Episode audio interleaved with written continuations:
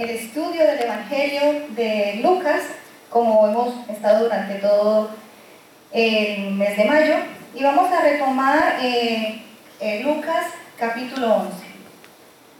Capítulo 11. Voy a, a introducir un poquito en la historia sobre Lucas. Como todos sabemos, Lucas es el tercer evangelio del Nuevo Testamento. Lucas fue médico de profesión, fue de origen griego y habla en sus escritos a los gentiles, o sea, a nosotros. Es un hombre educado y se dice que es un hombre educado por la escritura y el estilo que utiliza en sus escritos dentro del Evangelio de Lucas y en el libro de Hechos de los Apóstoles, que también lo escribió él. Basa su mensaje en la historia completa de Jesucristo, desde su nacimiento y ministerio hasta su crucifixión y resurrección. En el capítulo 11 de Lucas, que es el que vamos a estudiar en esta noche, desde los versículos del 1 hasta el 52, Jesús enseña a sus seguidores y a sus discípulos a no preocuparse tanto por las cosas ordinarias de la vida, sino que también nos enseña a que confiemos en Dios de una forma práctica y veraz. En los temas de este capítulo se ven varias enseñanzas. Una de ellas es como Cristo enseña a sus discípulos a orar a petición de uno de ellos. Enseña también que mientras Cristo echa fuera un demonio que era mudo, reprende a los fariseos y a los blasfemos. Jesús enseña quiénes serán los más bienaventurados y cómo predica al pueblo y reprende la santidad fingida de los fariseos de aquella época. Hay dos parábolas de la oración que aparecen en este capítulo y que son solamente mencionadas en el Evangelio de Lucas. Ahora explicaremos cuáles son. La mayoría de las, parábolas demuestran una verdad por medio de una comparación. Pero estas parábolas que, de las que vamos a hablar en esta noche ilustran de forma diferente, ofreciendo un contraste con la realidad. El amigo persistente y un vecino somnoliento que no está dispuesto a abrir su puerta a la medianoche, ciertamente no demuestra la renuncia de Dios a contestar la oración de su pueblo. Dios siempre está dispuesto a contestarnos y Dios nunca duerme. Por otra parte, vemos que no somos lo suficientemente persistentes en la oración. En la otra parábola vemos a un padre humano, vemos que un padre humano que nunca le daría o desearía a sus hijos una piedra en lugar de pan, Dios no solo es tan bueno como un padre humano, sino que es muchísimo mejor.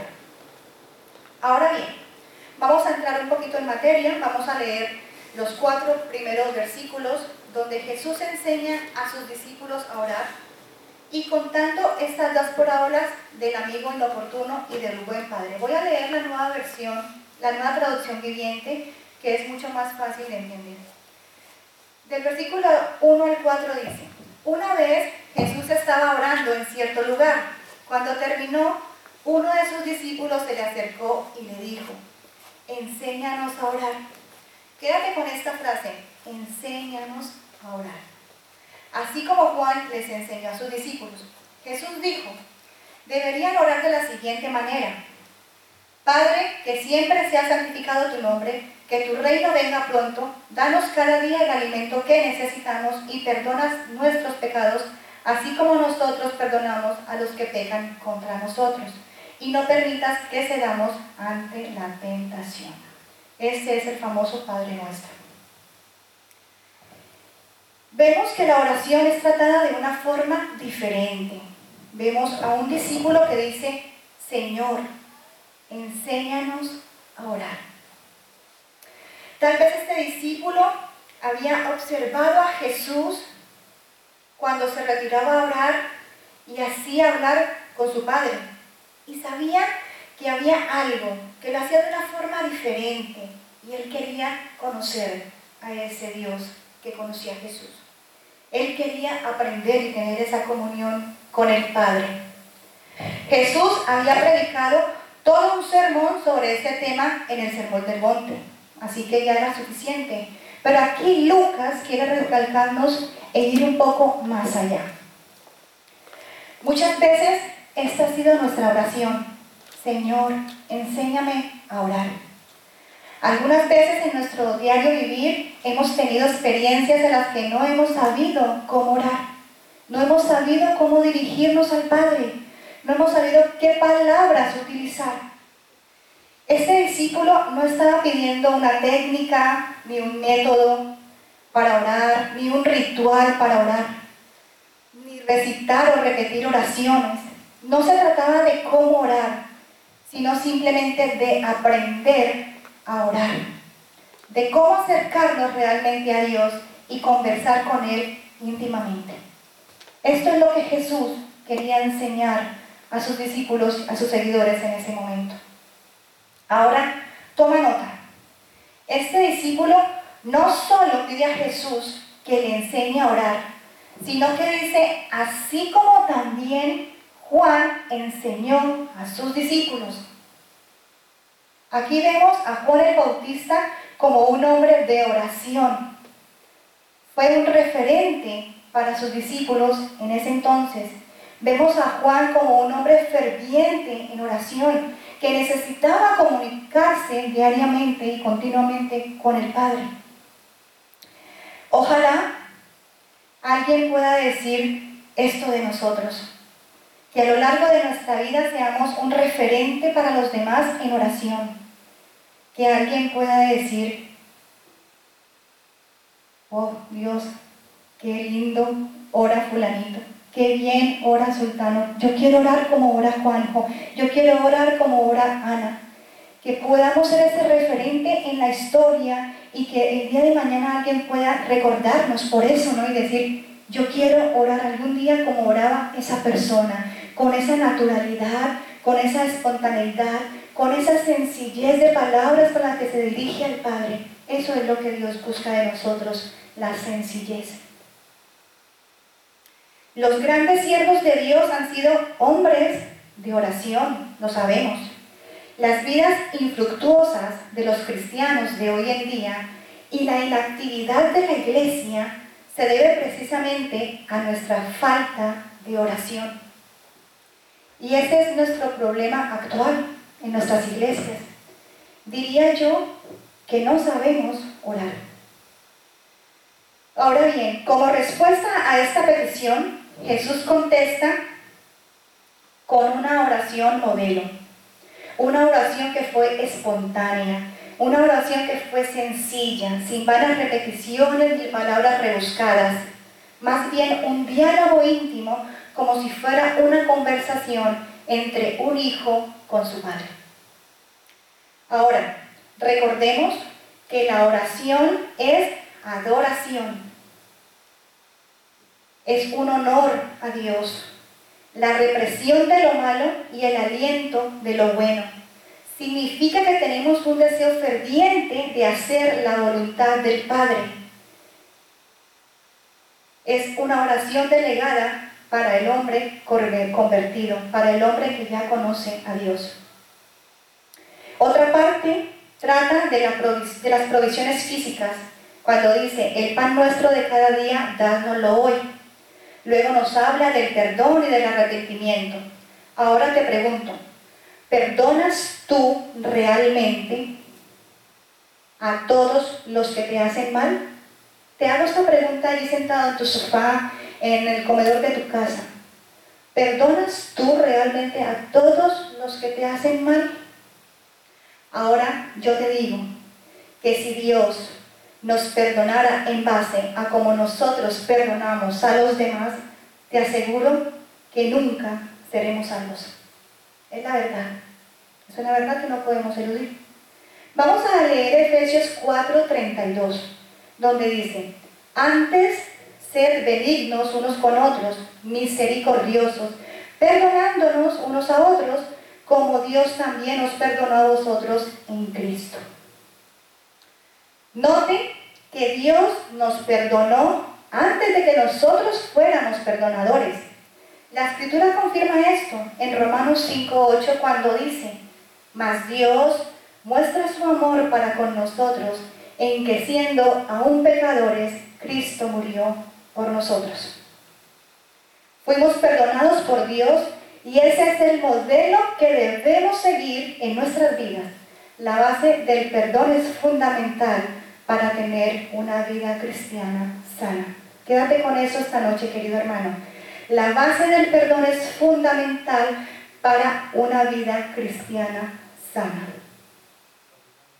Ahora, Jesús nos enseña que debemos persistir y no bajar la guardia en la oración. Persistentes y constantes. Y solo Lucas relata la parábola que sigue a continuación. Una parábola con un gran mensaje. Vamos a leer desde el versículo 5 hasta el versículo 10 en la nueva traducción viviente. Es una traducción que es súper clara para entenderla. Y dice, luego utilizó la siguiente historia para enseñarles más acerca de la oración. Supongan que uno de ustedes va a la casa de un amigo a medianoche para pedirle que le preste tres panes. Le dices, acaba de llegar de visita un amigo mío y no tengo para darle de comer. Supongamos que ese amigo grita desde el dormitorio. Bueno, vamos a imaginarnos, vamos a ponernos en, en esa, como en esa en ese momento donde suena nuestra puerta y vemos a un amigo que dice, Carolyn, por favor, yo sé que estás ahí, déjame tres panes que me ha llegado visita y no tengo nada para darte, por favor, por favor. Y que por allá escucho una voz de alguien así muy dormido, muy dormido, que abre primero un ojo y luego abre el otro y dirá, pero ¿quién es el cansino que me está golpeando a estas horas de la noche? Supongamos que ese amigo grita desde el dormitorio, no me molestes, la puerta ya está cerrada y mi familia y yo estamos acostados, no puedo ayudarte. Versículo 8. Les digo que aunque no lo haga por amistad, si sigues tocando la puerta el tiempo suficiente, Él se levantará y te dará todo lo que necesitas debido a tu audaz insistencia. Insistencia, quédate con esa palabra en esta noche. Insistencia. Dios nos está llamando a insistir en oración por nuestras peticiones. Dios nos está enseñando que tenemos que ser un pueblo que insiste, que está allí las 24 horas clamando, que está allí todo el tiempo diciéndole, Señor, aquí estamos esperando una respuesta de tu parte. Así que les digo, sigan pidiendo y recibirán lo que piden. Sigan buscando y encontrarán. Sigan llamando y la puerta se les abrirá. Versículo 10. Pues todo el que pide, recibe. Todo el que busca, encuentra. Y todo el que llama, se le abrirá la puerta. Yo te pregunto, ¿tú crees que Dios está dormido? ¿Que cuando tú oras no le puedes despertar? ¿Crees que Él no le agrada contestar tus oraciones? Te pregunto en esta noche. Pues no. Dios siempre está dispuesto a escuchar nuestra oración. Nos dice en Isaías 65, 24, y antes que clamen, responderé yo. Mientras aún hablaban, yo habré oído. Dios lo conoce todo. Dios lo sabe todo. Dios conoce lo más íntimo de tu corazón y sabe tus necesidades, pero Dios te quiere oír. Dios quiere escuchar tu voz clamando. Dios quiere escuchar tu voz insistiendo. Ahora bien, Dios quiere oír tu voz y contestar. Lo que pasa, para que entendamos un poquito de qué va, es que muchas veces no estamos dispuestos a aceptar las respuestas de Dios. Ese es el pequeño problema, que siempre queremos que nos digan a todo sí, sí, sí. Pero con Dios las cosas no funcionan así. Querido hermano, déjame recordarte, las cosas con Dios así no funcionan. Tenemos que estar dispuestos a aceptar las respuestas de Dios. Los no de Dios son una respuesta también. Y nos está diciendo, no estás orando de la mejor forma. No estás orando por lo que mejor te conviene no estás orando de la forma correcta o adecuada. Aún no es el tiempo. Esos son los nos de Dios. Las puertas del cielo están abiertas. Dios no está dormido, querido hermano, déjame recordártelo. Dios no está dormido. La parábola dice, pedir, buscar y llamar. Quédate con eso esta noche. En ocasiones debemos ser como Pablo cuando dice en 2 Corintios 8:9. Está hablando Pablo, versículo 8. Respecto a lo cual, tres veces he rogado al Señor. Vemos a un Pablo que está rogando al Señor. En este capítulo se está hablando del aguijón de la carne, pero no me atrevería a asegurar qué clase de aguijón era. Tal vez era una situación, tal vez era una enfermedad, tal vez era algo. Y Pablo estaba clamando al Señor y ya le había pedido tres veces al Señor que él le quitara eso de su vida. Y vemos, respecto, versículo 8, vuelvo a retomar, respecto a lo cual tres veces he rogado al Señor que lo quite de mí. Versículo 9, y me ha dicho, me ha dicho el Señor, bástate mi gracia. A veces el Señor nos habla así, no te preocupes, bástate mi gracia. Señor, es que yo quiero esto. Bástate mi gracia. Señor, yo quiero lo otro, por favor, concédemelo. Bástate mi gracia, te dice el Señor. Fue una respuesta de Dios donde quería tratar algunos aspectos en la vida de Pablo y debemos conformarnos con un no o con un espera. Y es donde debemos, como cristianos, aprender a descubrir qué quiere enseñarnos Dios con esa respuesta. ¿De qué nos está guardando Dios? Y aprender que nuestros pensamientos, nuestros pensamientos no son sus pensamientos. Que mis deseos no son sus deseos. Que nuestras peticiones vayan de acuerdo con la voluntad y el plan de vida que Dios tiene preparado para cada uno de nosotros. Amén. Ahora bien, continuamos con los versículos 11 y 12. Estamos en la traducción, nueva traducción viviente. Ustedes, continúa Jesús enseñando a sus seguidores y dando respuesta a su discípulo a esa pregunta del Señor, enséñanos a orar. Ustedes, los que son padres, si sus hijos les, le piden un pescado, le dan una serpiente en su lugar. O si le piden un huevo, le dan un escorpión. Claro que no. Así que ustedes, siendo gente pecadora, siendo malos, dice en la, Reina Valera, que nosotros aún siendo malos, saben dar buenos regalos a sus hijos, cuánto más su Padre Celestial dará el Espíritu Santo a quienes lo pidan. ¡Wow! Amén. Aquí ya Jesús está hablando a la multitud, bueno, a sus discípulos, de que enviaría un consolador cuando Él partiese la presencia del Señor. Y dice que tenemos que pedir esa presencia del Espíritu Santo en nuestras vidas. Ahora, yo quiero dejarte con un interrogante. Primero, cerciórate de que Dios es realmente tu Padre. Aquí estamos hablando de una relación de hijo y padre. Y yo te pregunto, Cerciórate de que Dios es realmente tu Padre, como lo dice en Juan 1.12.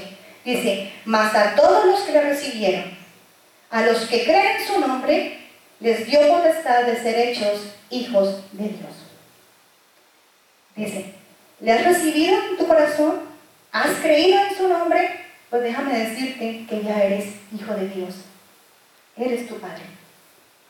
Aquí vemos a Jesús comparando la paternidad humana, sabiendo que nosotros aún en nuestro pecado, en nuestra maldad, sabemos dar lo mejor para nuestros hijos, es que nos desvivimos por ellos, por darles el mejor estudio, por, por darles vestido, porque tengan de todo. Si siendo aún nosotros humanos y pecadores y sabemos dar y queremos dar lo mejor para nuestros hijos, imagínate cuánto más Dios en su inmenso amor quiere darnos a nosotros como nuestro Padre.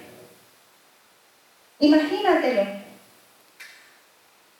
Ahora bien, dice la palabra que los planes de Dios son los mejores. Lo, recuerda Jeremías. Dice la palabra, clama a mí, yo te responderé y te enseñaré. Dice la palabra que Dios conoce lo más íntimo de nuestro corazón. Entonces, querido hermano, cuando aprendemos a orar, y cuando aprendemos a orar y a quitarnos esa forma egoísta de hablar, que lo hacemos como la oveja, donde estamos, Señor, bendíceme, dame, concédeme, préstame, bueno, en fin, todo termina en me. Déjame decirte que, que no, que no, así no funciona Dios. Deja de ser tan egoísta en tus peticiones y más bien busca la voluntad del Padre. Dice la palabra, busca primeramente el reino de Dios y su justicia y todo lo demás vendrá por añadidura. Ahora, vamos a ir terminando. Vamos a pasar a otro pasaje de este capítulo 11. Vamos a leer eh, la lámpara del cuerpo reflejada en los versículos del 33 al 36. Y dice, vamos a, estamos, seguimos leyendo la nueva traducción viviente. Nadie enciende una lámpara y luego la esconde o la pone debajo de una canasta. En cambio, una lámpara se coloca en un lugar alto donde todos los que entren en la casa puedan ver su luz. Versículo 34. Tu ojo es una lámpara que da luz a tu cuerpo. Cuando tu ojo es bueno, todo su cuerpo está lleno de luz. Pero cuando tu ojo es malo, tu cuerpo está lleno de oscuridad. Asegúrate de que la luz que crees tener no sea en realidad oscuridad. Si estás lleno de luz, sin rincones oscuros, entonces toda tu vida será radiante como si un reflector te llenara con su luz. Terminamos aquí con el versículo 36. Vemos al mismo Jesús comparando nuestras vidas como una lámpara y nos dice que nuestros ojos son la lámpara de nuestro cuerpo. Entonces, cuando tu ojo es bueno, cuando tú lees la palabra de Dios, cuando tú haces cosas que agradan al Señor, cuando tú haces la voluntad del Padre, cuando tú le buscas, cuando tú eh, haces todo aquello, lo que estamos llamados a hacer, está hablando ahí de que tu ojo es bueno, porque eres una persona que está obedeciendo al Señor. Entonces estás alimentando tu corazón de lo bueno y estás haciendo lo correcto delante de Dios. Pero cuando tu ojo es malo, es decir, cuando estás en desobediencia, cuando vives en pecado, cuando haces cosas que no agradan a Dios, cuando permites que el orgullo, cuando permites que la vanidad, cuando permites que tantas cosas que a veces abrimos las puertas de nuestro corazón nos gobiernen o nos invadan o nos llenen, déjame decirte que esa luz se va apagando y se va oscureciendo nuestra vida espiritual. Y eso es lo que Dios no quiere que pase. Eso es lo que Jesús nos exhorta en esta parábola. Quiere enseñarnos a que seamos lámparas que están puestas en lugares altos para que demos luz de arriba hacia abajo. ¿Entiendes? Acuérdate que la luz es Cristo y Dios mismo era la luz dentro del tabernáculo, en el lugar santo. Este mensaje nos enseña que como cristianos debemos iluminar como lámparas. Aún en medio de esta densa oscuridad que nos rodea, debemos mantener esa luz radiante para influenciar en los demás. El ojo es el que permite que podamos ver la luz física, pero nuestro corazón es el que permite que nuestra luz permanezca siempre encendida. Debemos tener cuidado con todo lo que guardamos en nuestro corazón. Ten cuidado con lo que permites almacenar o guardar en tu corazón. Antes os dije, acordaros que para poder vivir una vida de santidad tenemos que vivir dentro de los planes y los propósitos de Dios. Así seremos luz y no daremos pie a ser apagados por la oscuridad del pecado. Nuestro testimonio nuestras palabras, nuestros hechos, nuestra forma de vivir, nuestra forma de vida, deben ser relevantes en los tiempos que vivimos. Y es la única forma que tenemos de testificar el poder de Dios en nuestras vidas y que los demás, los que están afuera, quieran ser contagiados y llenos de la luz de Cristo en sus vidas. Amén. Bueno, en la historia de, que estamos hablando, en el capítulo 11 de Lucas, se ven reflejadas muchísimas más historias, pero he querido resumir y en estos cuatro temas un poco lo que, lo que Lucas quería eh, transmitir a los gentiles, transmitir a nuestros corazones y lo que Jesús quería enseñar en ese entonces a sus discípulos y que nos lo quiere enseñar hoy día a nosotros como sus hijos, como ese Padre amoroso, como ese Padre que está, que es, que fue y que será. Amén. Entonces vamos a orar y vamos a darle gracias al Señor. Vamos a pedirle al Señor que nos enseñe a orar de una forma eficaz, de una forma veraz, de una forma sencilla que nuestra oración pueda pasar del techo y subir hasta su presencia. Amén. Padre Celestial, gracias te doy Señor por este mensaje. Gracias por la oportunidad, Señor, que nos das de poder enriquecernos con tu palabra, Señor. Gracias, amado Dios, porque así como ese discípulo, Señor, se levantó allí en medio de la multitud y le dice, Jesús, enséñanos a orar. De la misma forma, Señor, te lo decimos esta noche. Jesús, enséñanos a orar. Enséñanos, Señor, a dirigirnos y a estar delante de ti de la forma correcta, Señor, sin egoísmos y sin vanidades, Señor, entendiendo cuáles son los propósitos y los planes que tú tienes para nuestra vida, Señor, que siempre son los mejores. Señor, permita que podamos iluminar como esas lámparas ser farolas allí en lo alto, Señor, que alumbren e iluminen, Señor, en medio de la oscuridad de este mundo, Dios. Señor, y que podamos ser testimonios vivientes para que muchas personas más puedan llegar a tus pies, amado Rey. Gracias te doy por este tiempo, en el nombre de Jesús. Amén. Amén.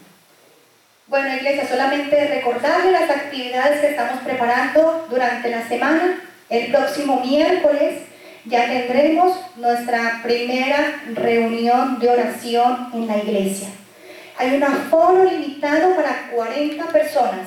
Entonces, si tú deseas el próximo miércoles participar de la reunión de oración, por favor, comunícaselo al pastor para que pueda ser eh, introducido en la lista del aforo. Cuando lleguemos a 40, se cortará, ¿vale? Porque es el aforo limitado que tenemos para poder comenzar nuestras actividades e ir normalizando la vida eh, cotidiana de la iglesia, ¿vale? Entonces, queremos agradecer de antemano a toda la gente que está participando activamente en que todas las reuniones se lleven a cabo, a todo el equipo de redes sociales, a todo el equipo del call center, a todo el equipo que está aquí metiendo el hombro, trabajando fuertemente, llamándole. Hay un equipo de personas que les está llamando semanalmente en nombre de la iglesia para saber cómo está, cómo se encuentra, eh, motivándole a que escuche los estudios de los miércoles, las reuniones de los domingos, las reuniones que hacemos de mujeres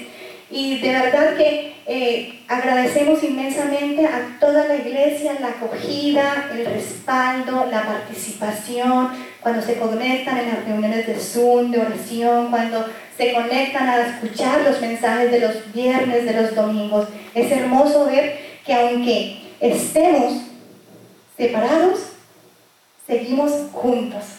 Separados pero juntos. Así que querida iglesia, que el Señor les bendiga.